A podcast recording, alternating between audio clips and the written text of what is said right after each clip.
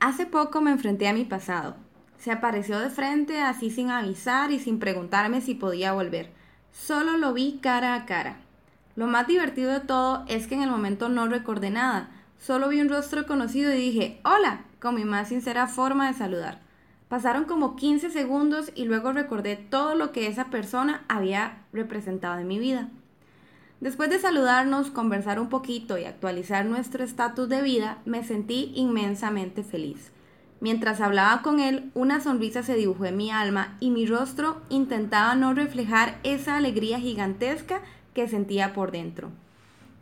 Era la alegría de haber superado la prueba, de verme fuerte, distinta, cambiada y plenamente feliz, y de que esa persona de mi pasado no era parte de mi presente.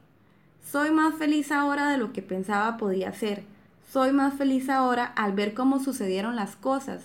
Y soy más feliz ahora de haber tomado la decisión correcta, aunque esa me doliera en el momento. Ordenando cosas encontré algo que había escrito de ese pasado que hoy volvía a mi vida. En un cuaderno donde depositaba mis más sinceros pensamientos, todas las letras estaban llenas de tristeza y de un dolor profundo que me punzaba casi todos los días era el dolor de un amor no correspondido, una situación con una tonalidad llena de desilusión. En resumen, yo no le gustaba a esa persona lo suficiente como para intentar tener algo más conmigo.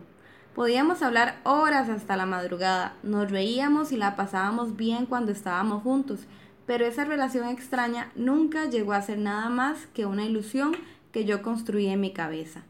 Y eso nos pasa a todos. Nos hacemos ilusiones y creamos historias de amor ficticias basándonos en una realidad que no existe por completo, negando la real que simplemente no queremos ver.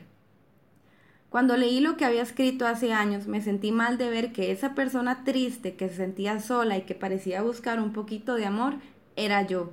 Que esa persona que no se sabía valorar como mujer, como un ser valioso, que estaba empezando a perder la dignidad y a mendigar el amor, esa persona oscura era yo.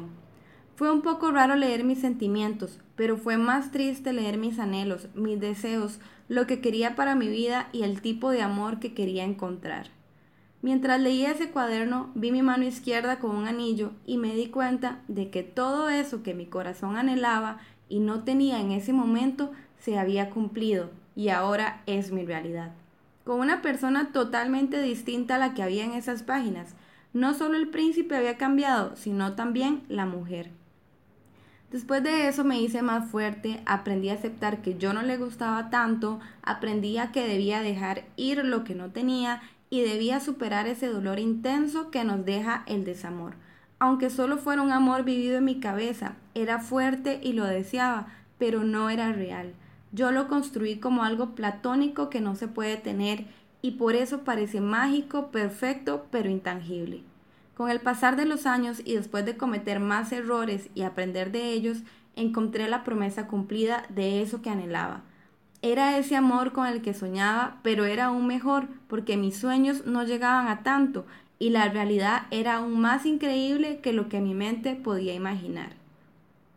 Soy más feliz ahora porque solté lo que no tenía para continuar y encontré un tesoro creado solo para mí. No vale la pena aferrarse a lo que no puede ser y a todo nos pasa. Nos quedamos ahí arrastrando amores, pensando en lo que hubiera sido, en los planes que nunca se dieron, en las palabras bonitas que se dijeron, pero que no tuvieron un hecho que las confirmara. Creo que así somos los seres humanos, seres que les gusta vivir la magia, pero que les cuesta encontrar la realidad seres que arrastran anhelos y se pierden en los deseos que muchas veces nos amargan el alma con sueños no cumplidos y amores que no existieron. Soy feliz de haber continuado mi vida, soy feliz de que me doliera ese momento, soy feliz de haber continuado con una herida que me hice yo misma, pero que también yo misma aprendí a sanar.